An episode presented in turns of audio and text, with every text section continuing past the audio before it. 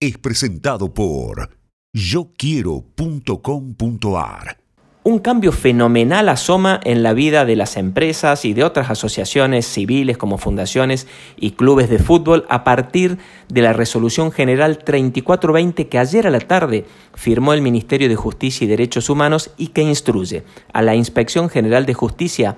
a velar para que empresas, asociaciones civiles respeten la misma cantidad de mujeres y varones en la composición de sus órganos de administración y fiscalización. Sí, sí, como lo escuchaste, las empresas, como ya sucede con la conformación de la lista de diputados nacionales, por ejemplo, o de legisladores provinciales, deberán guardar una equidad de género con un mínimo de un tercio de miembros femeninos en sus órganos de administración, el directorio en el caso de las empresas, o las comisiones directivas en el caso de fundaciones o clubes de fútbol. La medida rige para Capital Federal, pero instala el tema seguramente en todo el país porque ahí son las provincias las que tienen esta potestad, pero es indudable que una política nacional genera una onda expansiva y seguramente se sugerirá muy amablemente a las provincias a que se sumen a esta normativa que te repito,